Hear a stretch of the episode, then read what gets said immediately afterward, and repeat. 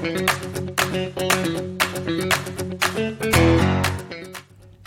茶の間の皆さんおはこんばんに。ちはスタイフ野球部背番号24番のウニです。今日は8月22日火曜日でございます。それでは今日参りましょう。お茶の間のスダン上原城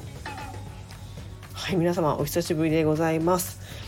えー、私先週ですね、えー、夏休みをいただいておりまして、えー、1週間帰省して、えまた1日休みを延ばして今日から、え社会復帰となりました、まあ、久々のね現実世界はとてもねこう辛いものはありますけれども、まあ、なんとか、え今日一日終えられまして今週からも頑張っていこうというような気持ちでございます、まあ、そんなわけで本日ベルーナドームでの西武ライオンズの戦いがありましたオリックスでございますが、えー、5対1で見事勝利となりました。ナイスゲームでした。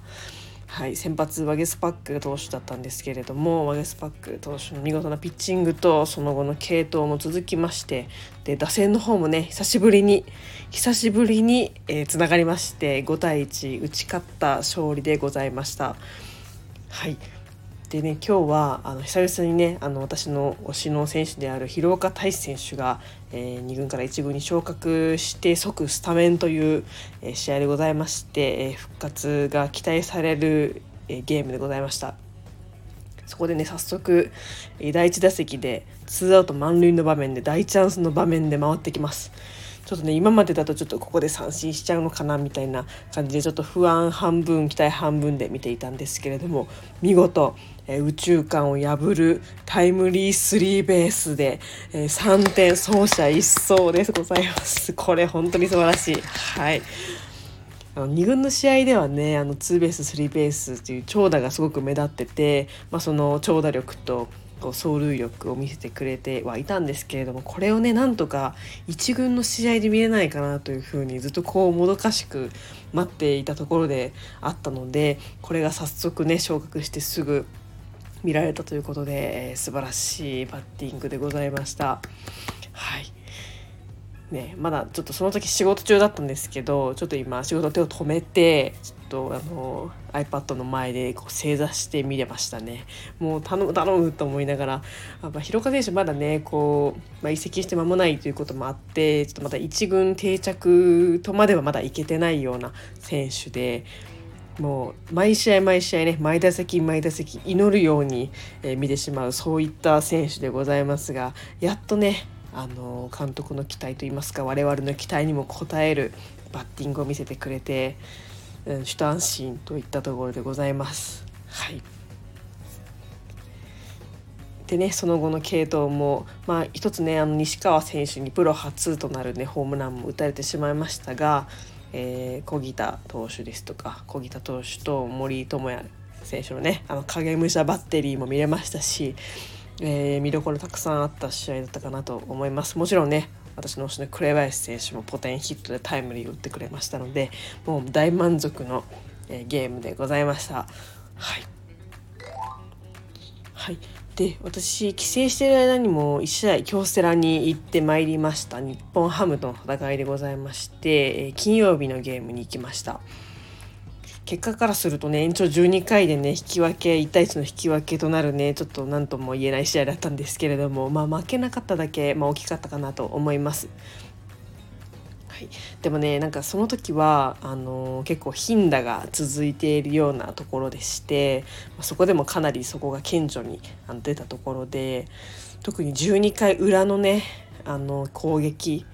なんかその負ける気があんましなかったです。なんかサヨナラ勝ちするんじゃないかみたいな雰囲気とあとその12回表のホームのこう生還をね止める見事なこうバックホームがあったので流れが完全にオリックス側に来ていたんですけどなんか体感1分ぐらいで12回裏終わっちゃってえなんだよみたいな。もうすぐこうあのすぐにこう何て言うんでしょうね早打ち？早打ちで凡退しちゃったりとかしてなんか最後すごくあっけなく終わっちゃったんですけど。まあ、あの今のところね現地は負けなしということでそこはあのかろうじて守りきれたということでまあまあまあいい試合だったのかなと思います。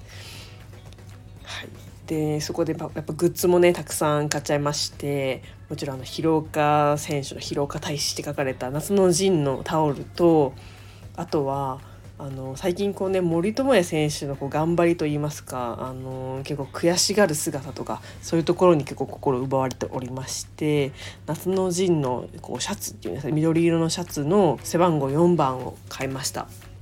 はい、あとは森友哉選手のイラストの缶バッジも買ったりとかしてねちょっと今森友哉選手の株がかなり上がっているようなところでございます。はいということでもうね、シーズンの終盤に差し掛かっているところで貯金がなんと今シーズン最多の24となりました。紅林選手の背番号と同じ貯金24でございます。ちょっとね信じられないぐらいの貯金をいただいているわけなんですけれども2位のロッテともね7.5ゲーム差ということでかなりあの独走状態ということで来ておりますがまあなかなかねまだね油断はできないというところで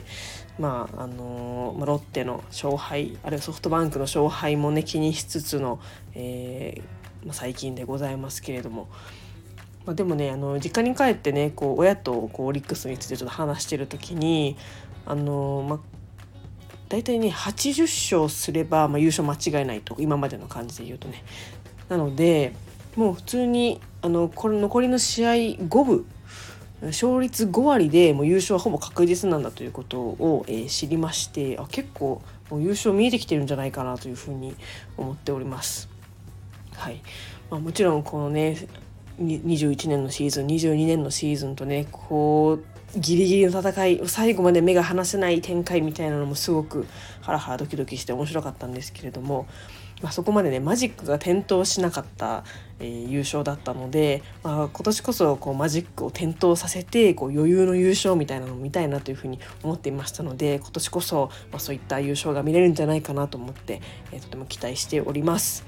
はいということで、えー、カード初戦をえー、見事快勝で、えー、迎えることができました、えー、引き続きね、えーオリックスのねこう打っての勝利とあと広岡選手の活躍楽しみにしたいと思います。ということで本日も配信を聞いてくださりありがとうございました。ではまた次回の配信でお会いしましょう。絶対優勝オリックスのフォローズ。それではさようなら。